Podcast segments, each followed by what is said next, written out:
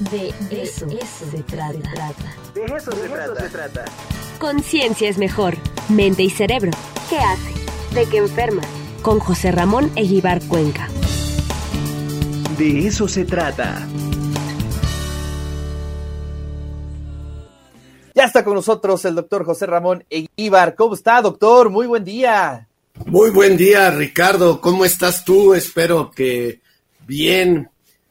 Y bueno, pues ¿qué nos tiene el día de hoy, doctor? Cuéntenos. Oye, ahora usé anglicismos que no me cho que me chocan, pero te voy a decir por qué y les voy a decir a todos los radioescuchas y TV escuchas, este, no es sesgo. Eh, el jet lag es la, la, la mejor palabra, creo, es descompensación horaria y es producto de la tecnología. Eh, nunca jamás nos prepararon al cerebro para cambiar en una noche de 8, 10, 12 usos horarios. Entonces, este, creo que lo peor que le puede pasar a alguien es cuando regresa del sudeste asiático, ¿verdad? De Corea, China, Japón. Eh, duermes, eh, bueno, viajas toda la noche, si es que es de noche, o todo el día, eh, aterrizas y te devuelven el día que perdiste cuando fuiste, ¿no? Porque te roban uno cuando vas. Recordemos que Japón es Naipon, quiere decir sol naciente. De ahí viene lo de nipones. Entonces, eh, eh, pues esto produce un desorden y una descompensación horaria severa quien la ha tenido la oportunidad de viajar y padecerla. Las otras traducciones son síndromes del cambio de zona horaria, eh, síndrome transoceánico, en español, ¿eh? Síndrome de los usos horarios, jet lag, ya, eso, o sea. Más económico. Sí, se te desfasa por culpa de, de los jets, ¿eh? realmente ellos son los culpables. ¿Qué te pasa cuando estás en, en Europa, por ejemplo, y viajaste en la noche?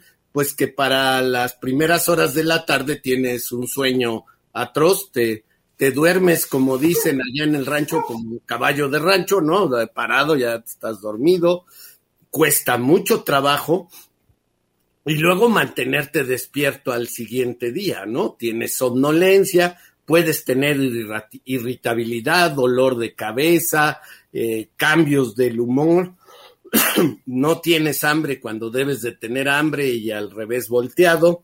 Entonces, ¿qué hacer? ¿Qué, ¿Qué puedo hacer para esto? Pues adaptarme lo más rápidamente posible al lugar donde fui. Es decir, aunque tenga mucho sueño, hay que hacer un esfuerzo el primer día de dormirse en la noche de a donde fue uno, ¿sí? Eh, tener una cena ligera y seguir esto que ya habíamos dicho, por favor, no beban alcohol o excitantes, café, té, chocolate, etc. Eh, el sol es lo más importante eh, aquí, es una variable muy importante. Entonces, cuando yo vuelo, por ejemplo, a Europa, cualquiera de las capitales europeas, eh, es importante que me ponga unos lentes oscuros el primer día para que entre la menos luz posible y luego dormirme. Si tengo muchas dificultades o ya sé que me va muy mal, tomar un poco de melatonina, que es la hormona normal que tenemos para indicarle al cuerpo que ya, ya es de noche y hay que dormir.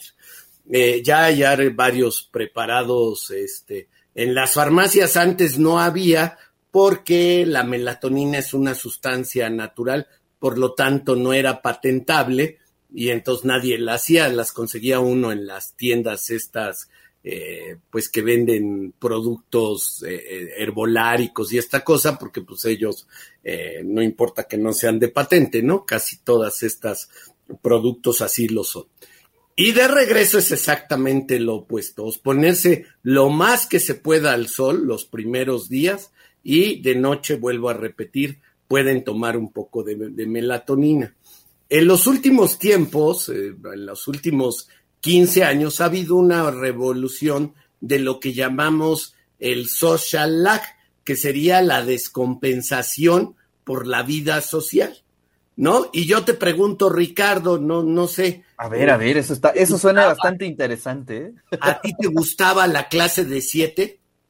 ¿O quién determinó que empezáramos a trabajar a las ocho de la mañana y nos fuéramos a las cuatro a nuestra casa? No, no, no, no. Definitivamente la clase de siete no era lo mío, doctor. No, yo tampoco.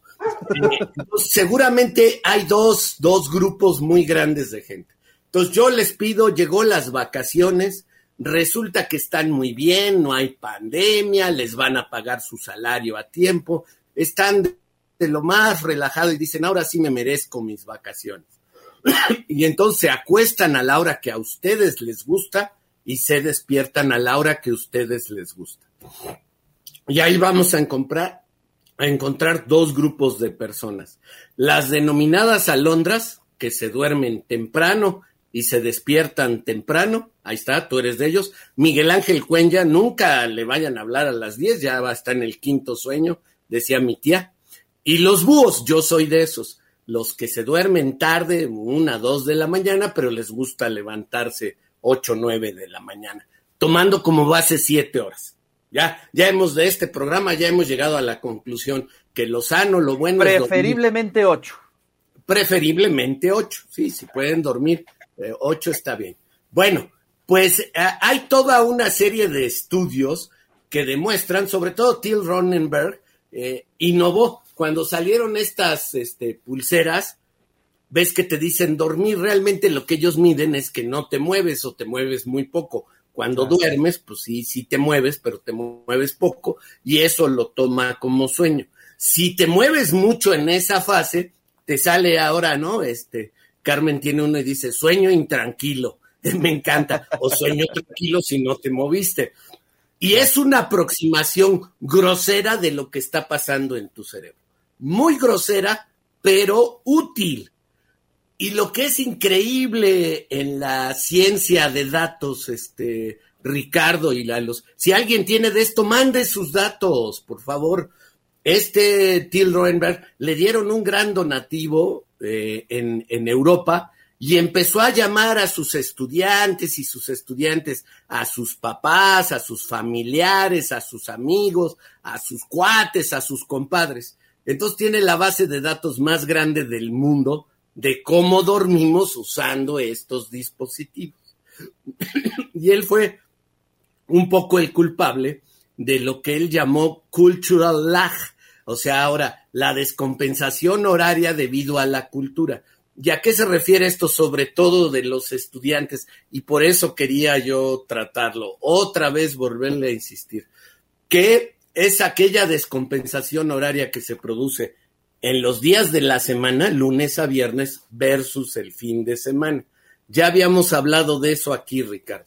En la semana, pues la gente se levanta a la hora que se tiene que levantar. Si tienes clase de siete, pues por favor, bueno, ahora ya en trabajando en casa, este, ya no es tanto, ya no es tanto. Llama y se levantan cuarto para las siete. Exactamente. no, yo me acuerdo que daba clases eh, en la en ARPA a las 7 de la mañana, no, pero pues te tenías que levantar a las 5, cinco y media, prepararte el desayuno, bañarte, eh, tráfico, todo un enjuague ahí tremendo. Ahora sí, como tú bien dices, seis y media te da tiempo de hacerte tus frijolitos con huevo con frijoles, tu cafecito, llegas en punto de las 7 de la mañana. ¡Qué maravilla!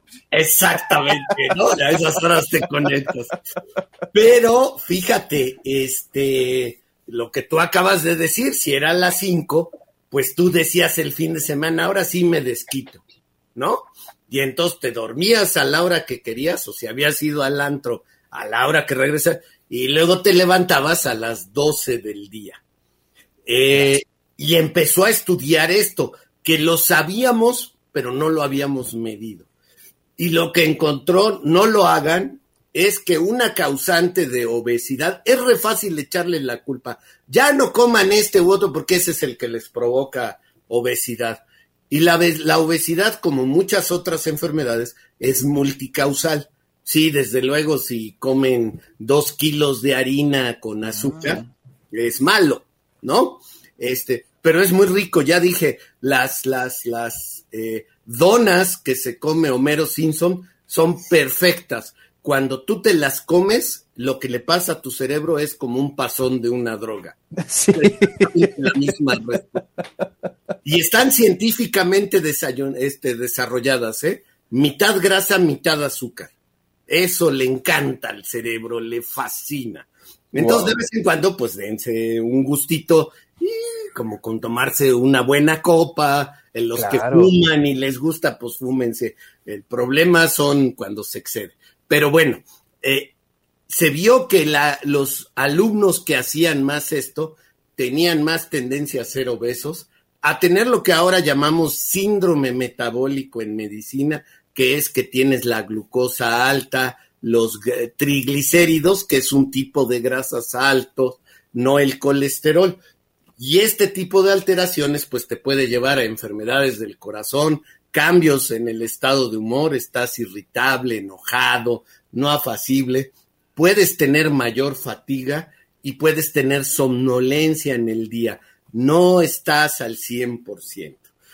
Y es producto de esto que podemos llamar social lag, cultural lag, Discúlpenme por haber usado anglicismos, a mí no me gusta, a mis estudiantes les insisto que siempre hay que buscar una traducción, pero insisto, las descompensaciones horarias debido al vuelo en un jet o las descompensaciones horarias debido a estas condiciones particulares, eh, por eso le puso Cultural Till Roenberg, porque son muy de las ciudades, ¿no? De las grandes ciudades. Pero si tomamos a las grandes ciudades del mundo, pues resulta que ahí ya vive más de la mitad de la población global, ¿no? Entonces, pues se han vuelto muy importantes, pues porque, porque te imponen un ritmo de vida. Para volver, quien impuso el horario de 8 a 4 porque le convenía fue Henry Ford. Entonces es un producto de... Ahí está el culpable. La producción, si lo queremos ver así, pues sí. Ahora, permite organizar la vida. Sí, también. Somos muy desordenados, pero yo que he vivido en Estados Unidos, la verdad es que es este, sí, se hacen muchas bolas, pero a las 12 todos salen a tomar el lunch y regresan once y media, ¿no? nunca se quedan con el compadre y vamos a hacer la sobremesa y mira, ya viene la Champions. No, doce y media. San lunes, San lunes, ¿no? No, no, no. Y luego se van a las cuatro. Claro. Es más, pasa un policía, yo me acuerdo porque yo me quedaba con un colega en Rutgers y venía y nos decía que qué hacíamos ahí. Entonces ya le explicábamos y decía, ¿y a qué hora se van a ir? Y si uno le decía así en buen mexicano, a las seis. A las seis venía el policía y decía, ya se tiene que ir. ya son las seis. Sí, sí, sí, sí, sí. Y hablar distintos contextos. También organiza eh, este tipo de cosas. Lo que pasa es que en México, te digo, vas a comer y muchas veces ni regresas. Ya lo dijiste todo. No, o sea, a mí me ha pasado, oye, fulano, no, pues ya no volvió de comer. Ah, pues se quedó haciendo la sobremesa, ¿no? Bueno, hay quien se va por cigarros y también ya no regresa. Ah, bueno, también. Este, antes sabíamos a dónde iban, ahora hay que buscar que no le hayan hecho desgraciadamente un secuestro express. Pero bueno, e, eso es terrible. Pero lo otro que iban por cigarros y ya no volvían, este, el ingrato, pues esa es una también vieja tradición muy mexicana. Es un clásico. Ya, sí, claro. Por eso muchos dicen voy por cigarros y te dicen te acompaño. Vamos, vamos, vamos, vamos, vamos. Así que fíjate, eh, pero, pero todo esto se pudo hacer y estudiar y empezar a analizar con estos dispositivos que nos ponemos en la mano. Puede ser un reloj, eh, que le llamamos inteligente o simplemente una banda. Eh, por cierto, ya se ha visto que esto de los diez mil pasos te ayuda, ¿eh? O sea, gente que de veras empieza a hacerle caso al dispositivo y ya se va a dormir, sí, me faltan 300 pasos y los camina, le va a ir mejor en la vida que los que no juntan diez mil pasos. Y si le puede subir a quince mil, pues es mucho mejor.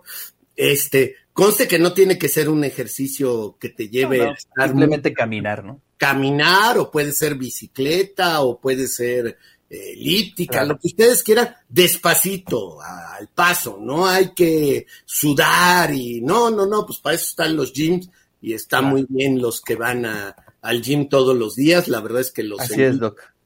Pero... Pues te agradezco muchísimo, Doc, como siempre, tu columna, muy, muy padre.